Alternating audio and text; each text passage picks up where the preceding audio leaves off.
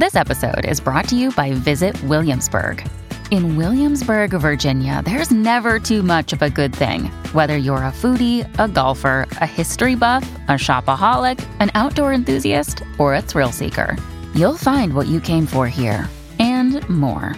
So ask yourself, what is it you want? Discover Williamsburg and plan your trip at visitwilliamsburg.com. Bienvenidos a un nuevo podcast original de Radio Cronos, El Amor. Seguimos hablando del amor y de energías del amor. Pero antes, un comentario. Hemos supuesto siempre que el amor está en el corazón. Nuestro corazón palpita ante la persona amada cuando la extrañamos, cuando nos la sentimos, cuando la conocemos a esa persona amada. Sentimos, ¿no? En el corazón, en el centro del pecho, esa sensación que nos inunda y llena de vida. Pues hablando del corazón, quiero enviarle un saludo a una persona muy especial. Y le mando un abrazo gigantesco a un oyente en Puerto Rico, el doctor Rafael Brito Arache. Doctor, un abrazo para usted. ¿Quién más que usted puede conocer del corazón? Él es un médico cirujano cardiovascular cirujano de corazón abierto, lo ha tenido en sus manos, lo ha visto palpitar, conoce todos sus recovecos y ha visto también cómo el amor vibra en el corazón. Pues al doctor Rafael Brito Arache en Puerto Rico, un abrazo. Y a Vivi, también un abrazo en Puerto Rico. Es el corazón el que nos mueve, estas emociones, este sentimiento que nos transporta a las alturas, nos hace ser luchadores, guerreros, emprendedores. Uno por amor hace una cantidad de cosas, ¿no? Hasta sacrificios. Ese amor también nos lleva al infierno, al sufrimiento, a la desigualdad, a la tristeza, a la soledad. Y el amor se marchita como una flor. ¿Qué se puede hacer para que el amor perdure siempre? Uno puede amar toda la vida. Y es más, puede amar toda la eternidad. Cuando hablamos de ecos espirituales, magnetismo espiritual, ecos psíquicos, que trascienden las fronteras de la vida y de la muerte, es ese sentimiento, ese lazo invisible que ata dos corazones pero no solamente el corazón físico que palpita bombeando la sangre. Ese corazón espiritual que hace sentir que ese otro ser forma parte de uno. Tanto es así que se ha llegado a comprobar que cuando una pareja convive mucho tiempo, los dos corazones palpitan al mismo ritmo, al unísono. Son iguales, ¿no? Si colocáramos un electrocardiograma al uno y un electrocardiograma al otro, podríamos ver que los dos trabajan rítmicamente. Por eso es que después tienen sensaciones, sentimientos, presentimientos, se unifican las energías. Eso se llama comunicación del amor telepático. Recordemos, telepatía significa la unión de dos sistemas nerviosos separados por un espacio. ¿Por qué se daña el amor? El amor se daña cuando cambian los intereses, cuando dejamos de ver a la persona cómo es su sentimiento y empezamos a mirar otras cosas. Es cuando el amor temporal sacude, sacude los sentimientos, las emociones, la vida y nos lleva a ese infierno cuando alguien ama pero no es amado. Eso se ha ido acabando con el tiempo. La gente no quiere amar. Todo el mundo quiere una compañía. Pero esa compañía se quiere con una serie de intereses. Yo quiero a alguien que me quiera. Yo quiero a alguien que me acompañe. Yo quiero a alguien que me cuide. Yo quiero a alguien que me ayude. Yo quiero tener a alguien para salir, para pasear, para rumbear. Usted lo que quiere es un esclavo, un robot, ya casi los va a poder comprar. Muy pocas personas van a decir, yo quiero a alguien a quien amar, quiero a alguien a quien acompañar, quiero a alguien a quien apoyar. Diferente, ¿no? ¿Por qué? Porque esperamos que nos den. Muy pocas veces esperamos dar. Es allí cuando ese tipo de amores se convierte en algo muy temporal, efímero y tiende a acabarse. El amor va unido con la sensualidad, va unido con el romanticismo, va unido con lo cursi. A la gente no le gusta hoy en día eso. ¿Y por qué no les gusta? Porque vivimos dentro de un disfraz sexual, cuerpos, genitales. Y los genitales nos llevan a un infierno terrible, los celos. ¿Por qué siente celos una persona de su pareja? A lo que siente celos es que ella vaya y esté con otro hombre, tenga una relación sexual y otro hombre penetre su cuerpo. A lo que ella siente celos es que su hombre vaya, esté con otra persona y entregue su cuerpo. O sea, colocamos al lado del corazoncito que representa el amor un pene y una vagina. Eso quiere decir que hoy por hoy muchas personas que viven en el infierno de los celos se han vuelto muy genitales. Y no es desde ahora, desde siempre, ¿no? Cuando la iglesia se inventó la absurda y ridícula concepción de la himenolatría. La adoración del himen. Es una tontería total. Las personas, hombres, mujeres, pues son más que unos genitales. El amor es más que una relación sexual. El amor es sublime. O sea, traspasa esos conceptos de la carne y de la piel. Y esa energía tan especial, pues transporta. Una persona que empieza a enamorarse, pues eso es una inyección de vida. Total, es una inyección total de vida se motiva, se reta, se desafía, se exige, quiere estar bien, quiere hacer lo mejor por esa persona que está en su vida. Un hombre se rejuvenece, se llena de energía. Mire cuántas guerras en el mundo por amor, cuántas mujeres por amor estaban detrás de emperadores y grandes personajes empujados a la batalla. El amor es un motor muy poderoso cuando se tiene. Pero igual que todo motor hay que alimentarlo, hay que cuidarlo, hay que tener detalles. ¿Cuál es la mejor fórmula para que el amor perdure? Los espacios. El espacio que permite que se balancee el amor. No el amor que ahoga, el amor que compromete, el amor que anula, el amor que genera un contrato.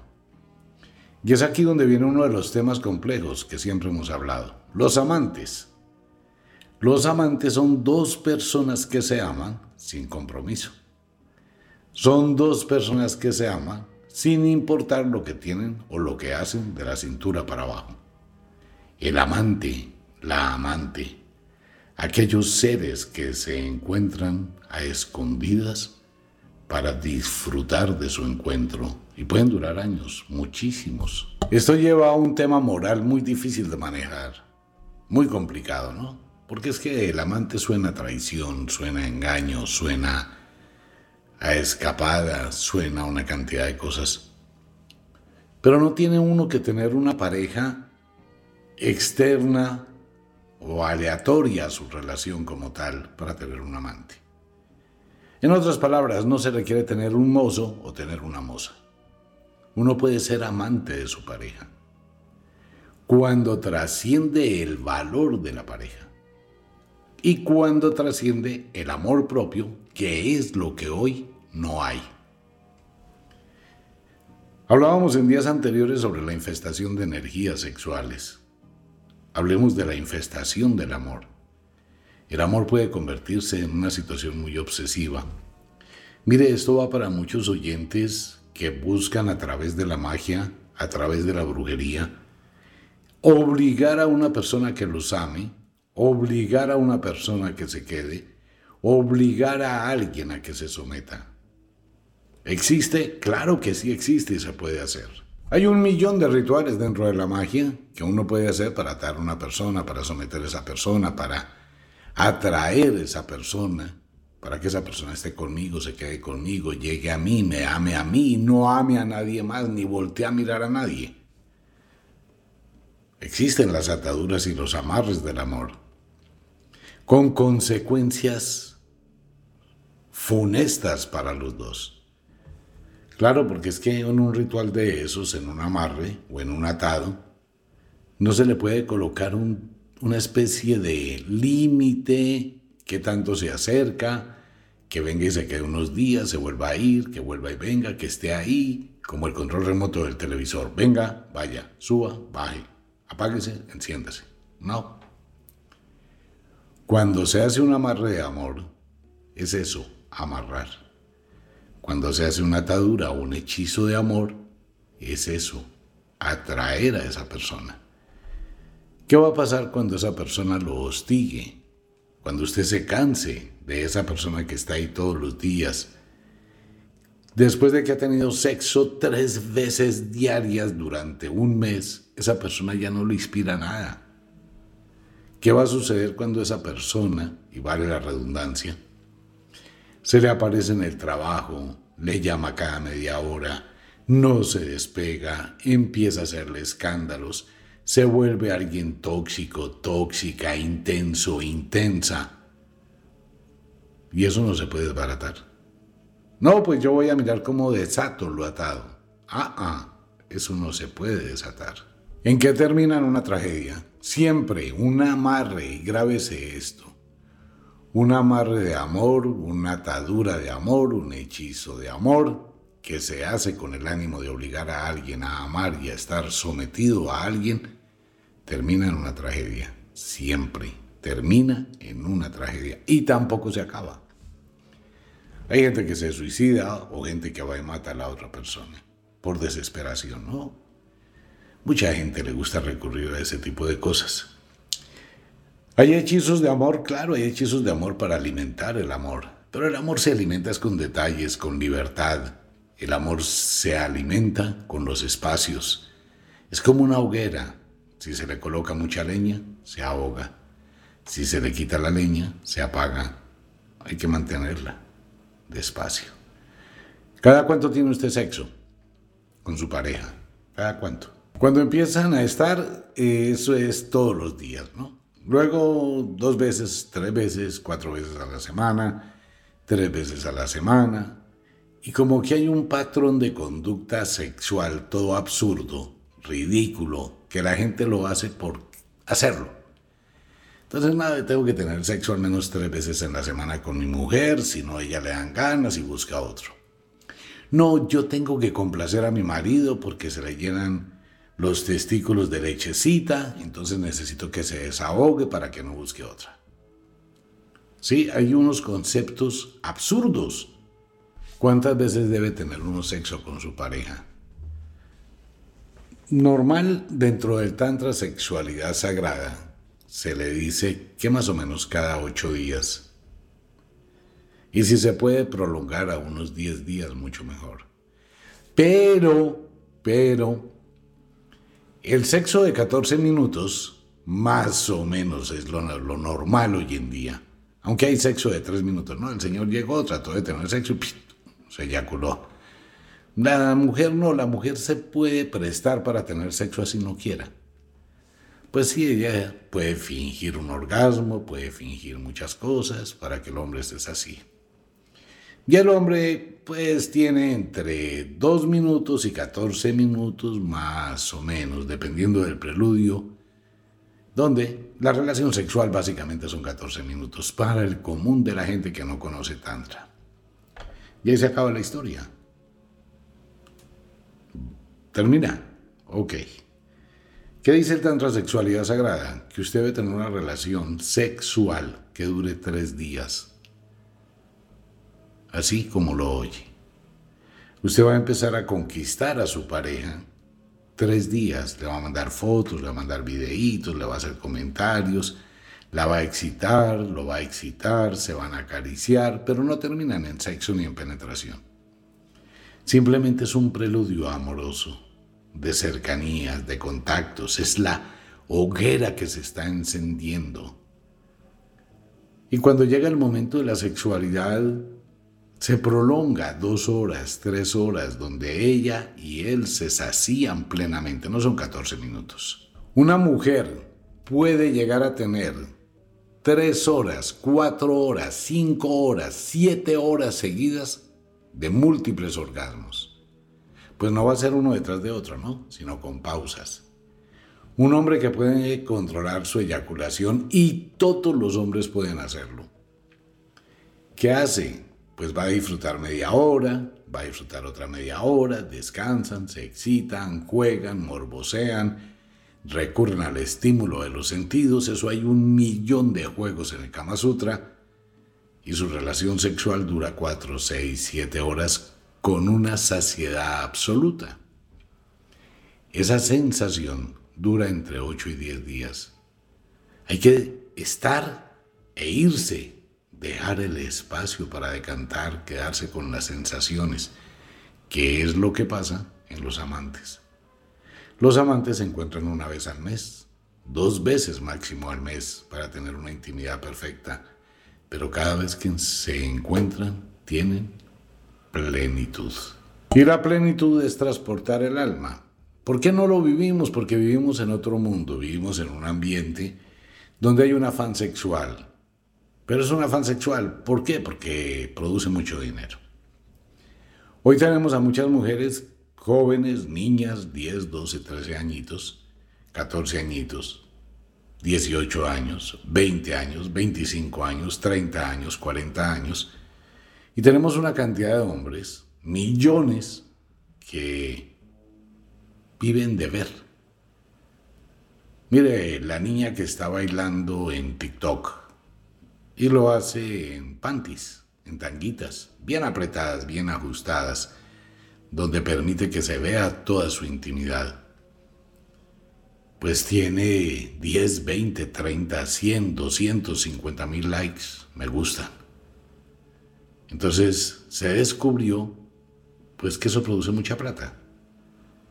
Y entonces las mujeres se exponen demasiado, ¿no? Ya no me importa, pues no soy moralista ni mucho menos, pues es una estrategia muy buena. Y las mujeres que quieran tener dinero y puedan hacerlo y se desinhiban, pues que lo hagan. Pues van a estar allí. El problema de eso no es el acto como tal, es la condición humana. Esa condición humana es que voy a empezar a relacionar mi cuerpo, mi belleza, mi intimidad con dinero. Digamos una especie de prostitución disfrazada. Entonces la niña tiene que ingeniar cuáles videos va a hacer que sean más impactantes y que la gente los vea más. Entonces se toca o se hace que se toca o se coloca un vestido transparente detrás la luz, se quita las tanguitas y deja entrever su intimidad. Y eso hay una cantidad de me gusta, me gusta, me gusta. El desespero de los que la ven miles y miles y millones de personas quienes hacen los videos y quienes los ven. O sea, un manejo mental impresionante, ¿no? Esa persona mañana, ¿cómo va a amar? ¿Y cómo va a ser amada? Y la gran mayoría pues son mujeres. Muy pocos hombres, porque el hombre no va a despertar el mismo morbo que una mujer.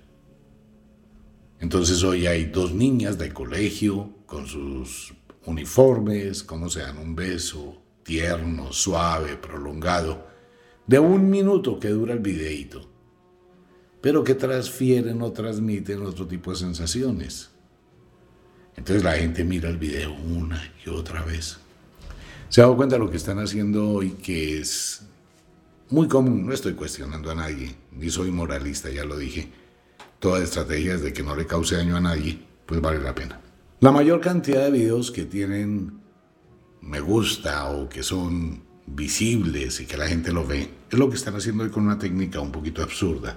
Está la chica, entra a un ascensor, hay alguien que está filmándola, la niña entra, se da la vuelta, tiene su faldita quien está atrás de ella está filmando su espalda, baja el teléfono, lo sigue bajando y lo mete debajo de la faldita y se ven las piernitas de la niña y sus interiores. Esa parte es suficiente para crear un impacto psicológico en quien está observando. Entonces, ¿qué pasó? Que hemos desfocalizado nuestra concepción del amor. Hoy vemos más la parte sexual, las piernas, la tanguita, los glúteos, el vello púbico, la tanguita metida. Todo eso está distorsionando la realidad de lo que uno debe, quiere y desea obtener en la vida. Eso va generando procesos mentales, va generando situaciones que van a ser muy difíciles en el futuro de quien lo vive. Preguntémosle a las niñas que han hecho moderaje webcam. Podemos coger las niñas que duraron seis meses, siete meses, ocho meses en ese trabajo. ¿Y qué vamos a encontrar? Personas tristes, solas, que pueden tener plata, sí, claro, pueden tener plata, pero su vida como tal, su yo interior como tal, está vacío. Entonces ya empieza el problema. ¿Cómo le voy a decir a aquella persona que conocí, que quiere una relación, que se interesó por mí? No, mira, te voy a contar la verdad. Es que yo durante casi dos años trabajé como modelo webcam. En serio, sí. Y tenías muchos clientes. Bueno, llamémoslos clientes, ¿no? Pues sí, llegaba la gente a verme. ¿Qué hacías? Pues hacía el show me tocaba, porque es la única forma de que me paguen. Eh, juego de juguetes sexuales, ropa interior sexual, una habitación sexual, y en ese momento durante una hora dos horas tenía que ser la esclava de lo que esa persona que está al otro lado del computador me está diciendo, me esté pidiendo que haga. Yo quiero que hagas esto, te pongas en cuatro y de tal forma hagas esto y esto y esto. Bueno, sí, pero me tienes que dar 10 dólares más. No importa, te doy 20. Tírate al piso, párese de cabeza, haga todo. El problema ahí cuál es? Que esa mujer se acostumbró a que la manden, a que le digan que haga, cómo se ponga y le dan un premio. ¿Cuál es su premio? La plata que se gana. ¿Cómo se llama eso? Condicionamiento mental. Claro, la persona se acondiciona. Si yo hago esto y este vibrador o este consolador es más llamativo, pues por esto me pagan más. Estímulo y refuerzo del estímulo. Y cuando se acaba el show, ¿qué queda? Un poco de plata, sí. Y de ahí en adelante, ¿cómo queda? Igual mucha gente, lo que decíamos en el otro programa, infestación de energías sexuales, la gente que se dedica a la prostitución, tiene dos mundos. El mundo donde vive en, ese, en esa fantasía de lujos, paseos, yate, música, trago, trasnocho, sexo, sexo, sexo. Ese es su mundo, del show, el circo de la vida. ¿Y qué pasa cuando se acaba la careta y se acaba el show? Cuando está otra vez solo o sola consigo mismo. No es tan fácil, ¿no? Ah, bueno, pues se maneja porque es que se rompe el equilibrio. Se puede hacer, claro que se puede hacer, pero mantenga el equilibrio, aprenda a tener también control, a tener vida. Si lo quiere hacer, hágalo, pero hágalo bien hecho. Convierta eso en un negocio, no en algo de pasatiempo y administra su negocio y concéntrese en él y voy a trabajar durante tres años durísimo, no me va a gastar un peso en nada y voy a tener una economía que me va a permitir adquirir algún tipo de negocio, adquirir otro tipo de empresa y ya me libero de esto, punto. Pero eso es muy difícil, ¿no? Ok, ahora, existen personas que pueden llegar a nuestra vida a aportar energéticamente, así como llegan energías que nos quitan pueden llegar personas que energéticamente nos aporten energía que nos beneficien, claro. Hay muchas niñas webcam o niñas que trabajan en la prostitución, donde encuentran un hombre que les dice, venga, yo voy a ser tu apoyo y empecemos a construir un nuevo camino.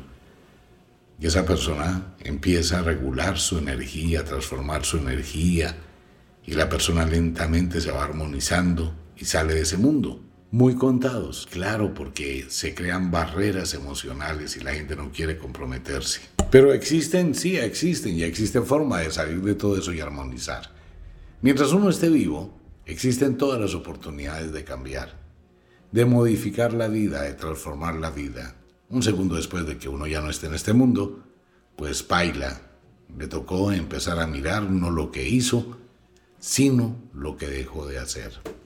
Pero en este tipo de conceptos del amor, de la sexualidad, no existe una verdad absoluta ni un patrón absoluto, porque cada persona es libre de hacer de su vida, de su cuerpo, de su piel, lo que considere que es bueno para sí mismo. Por eso no estoy de acuerdo cuando la jurisprudencia de los países trata de imponer leyes de prohibición, el prohibicionismo, a la libertad que tiene una persona hacia adentro de sí misma. Si a usted le dicen que queda prohibido a partir de hoy consumir chocolate, pues ¿por qué? Eduque a la gente que consumir chocolate puede ser nocivo o puede ser benéfico. ¿Por qué? Porque cada ser humano es libre de la piel hacia adentro. Si usted considera que lo que hace está bien hecho y no le causa trauma, hágalo. Proyectes hacia el futuro, mire cómo puede aprovechar la estrategia, cómo puede construir si ve que esto tiene eventos nocivos, pues esos eventos nocivos tiene que manejarlos en equilibrio. Es igual que si come demasiado. Lo mismo, todo en extremo, pues produce daño. ¿Quiere trabajar como webcam? Está bien, hágalo, pero no lo haga todos los días porque está desgastándose innecesariamente y va a llevar su cuerpo a un estado total donde va a anular muchísimas de sus sensaciones hacia el futuro. Pues busque otro trabajo paralelo y lo hace una vez al mes, dos veces al mes, tres veces al mes, pero mientras tanto estudia en la universidad o crea un negocio, se proyecta de otra manera. Todos los excesos, todos los extremos y excesos son totalmente dañinos. Pero no se puede decir hágalo, no lo haga. Eso depende de la valoración que usted realice de las consecuencias de sus actos. Y esto lo llevamos también a la relación pareja. Ahora, la lima y la uña. Cuando una persona quiere hacerse el manicure, utiliza una lima y empieza a limar la uña. ¿Estamos de acuerdo?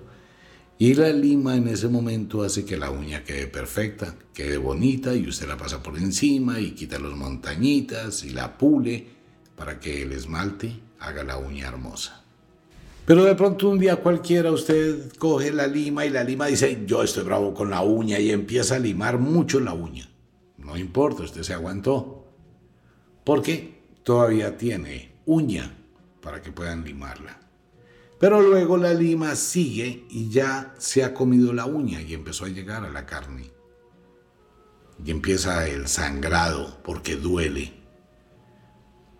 Usted quita la mano, pero la lima vuelve otra vez y más empieza a raspar la carne casi que llega hueso. Duele demasiado. ¿Qué pasa cuando usted vuelve a ver la lima? Automáticamente usted esconde el dedo. La lima le hace mucho daño, le causa dolor. ¿Cierto? Eso que le daba bienestar y belleza, ahora le produce daño y sufrimiento. Ese es el contenido de la relación pareja. Al principio los roces no causan daño, se, saben manejar, pero después estos roces van en aumento. Cada vez que usted tiene un roce con su pareja, el amor empieza a marchitarse. Y después de la reconciliación sí que peor. Me reconcilio, peleo, me reconcilio, peleo. La lima va raspando el amor. Hasta que llega un momento en que el amor se marchitó. Empieza la gente a convivir por la fuerza, porque hay otros intereses, porque hay otras cosas, viene el aguante, ahí no hay amor. Entonces esas energías entran en una turbulencia constante y la vida se vuelve amarga, agria, se vuelve triste, la persona se abandona. Ahí es cuando llega la magia, ¿no? Hay que regular esas energías, hay que volver a restablecer esas energías Y eso es lo que hacen las brujas y los magos. A través de pociones, de baños, del uso de jabones, el jabón de tierra, por ejemplo, para limpiarse de esas malas energías es fantástico. Hay muchas cosas que la persona debe utilizar para armonizarse. Pero si no se quita la lima de encima, pues la lima va a seguir con cada uno de los dedos, comiéndose las uñas. Hay que tener amor propio. Amor propio es, me voy a dar algo para mí que me alimente, me haga feliz y no que me destruya. Si vivo en una relación tóxica, me voy a destruir. Si hago un trabajo que me está destruyendo, voy a ser infeliz. Si estoy viviendo un infierno y me quedo en ese infierno, me voy a calcinar. Si se da cuenta, es su libertad. Uno debe colocar siempre en una balanza, siempre en una balanza, qué tengo, qué recibo, qué doy, cómo estoy viviendo. Y si quiero estar bien, pero estoy viviendo mal, tiene que tomar decisiones. Y si no las toma, bueno, pues va a seguir por ese mismo sendero cada vez más abajo cada vez más difícil, cada vez más problemático y cada vez más vacío en el alma. Y cuando esos vacíos en el alma llegan estando vivo, pues amigo mío, amiga mía, entre este momento que está vacío, hasta el momento que usted se muera, será un zombie, ni vivo ni muerto en este mundo, nada le importa, nada le llena, se levanta en una rutina cíclica e igual, vive por vivir, un desperdicio de la vida, ¿no? Absoluto. Entonces, para amar eternamente y que este amor trascienda las fronteras de la muerte, y para vivir una vida de disfrute, de felicidad, de bienestar, ¿qué tengo que hacer? Amarme a mí mismo. Cuando me amo a mí mismo, es cuando comienzo a darle valor al amor ¿Por qué? Porque el que se ama a sí mismo solo hará cosas positivas. Usted no se va a contaminar, usted va a llenar su mente de cosas buenas, usted se va a comprar un buen vestido, se va a comprar buena ropa interior, va a tener una buena cama, va a tener un buen televisor, va a tener cosas buenas. Y eso mismo le va a dar a la persona que llegue a su vida. Entonces, si se encuentran dos personas que se aman a sí mismas, pues esos dos amores serán proyectados hacia el otro o la otra y se mantienen porque no voy a hacer algo que la lastime, no voy a hacer algo que lo lastime. Y si lo hice, ofrezco disculpas, lo mejoro, trato de buscar cómo me acoplo y cómo me adapto. Y le doy dos espacios, el espacio suficiente. Sigo diciendo lo mismo de hace muchos años. Si se ha dado cuenta que en los apartamentos de hoy es la alcoba principal con un baño. Me parece lo más terrible de este mundo. Un baño para dos personas, un hombre y una mujer que tienen cosas totalmente distintas. Venga, si tengo mi pareja o una de dos, o mi pareja vive en un apartamento cerquita donde yo vivo, pero que tenga su espacio. O tengo dos baños, al menos. Porque es que es muy harto para una mujer cuando entra al baño, la mujer tiene que depilarse, aplicarse cremas, eh, utilizar el champú, el bálsamo, el aceite para el cabello, aplicarse la crema hidratante, la crema que quita manchas, la máquina de afeitar, depilarse las... No voy a meterme en ese tema con las mujeres, voy a respetar su intimidad pero van a necesitar de un espacio, de un tiempo, de su espacio, de tener su orden desordenado. Su baño de ellas exclusivo. Si se les cae el cabello en la ducha, si dejaron el pantis manchado, si tienen, es el espacio de ella, que debe ser de ella. Y el hombre debe tener su espacio íntimo de él, si se afeitó y dejó todos los pelos encima del lavamanos, si orinó el anillo de la tapa de la taza, si chorrió, pues se puso a marcar territorio por todo el baño. O se le ocurrió orinarse en la ducha y dejó el charco ahí. O si se cortó las uñas de los pies y toda esa mano de uñitas saltaron por todo lado. Es su espacio, es su mundo. Pero ¿cómo funciona hoy? Apúrate, tengo afán, tengo que irme, ah, ya voy, espérate. Cualquiera de los dos. No hay espacio. Qué rico poder tener un apartamento donde uno viva y otro apartamento donde viva su pareja. Tenemos sexo, nos amamos, nos encontramos, nos disfrutamos y cada uno tiene su momento de soledad para decantar sus cosas, recordar, añorar a esa persona. Hay que darse un espacio para extrañar lo que se ama. Eso alimenta el amor. Pues bien, era el tema. Amar, amar. Todo el mundo quiere amar y ser amado. El asunto es mirarnos adentro como somos. Amar no es gritar, pelear. Amar no es poseer a un ser humano porque es imposible. Amar es esa sensación mágica de extrañar a alguien y sentir plenitud cuando está. Un abrazo para todo el mundo, nos vemos.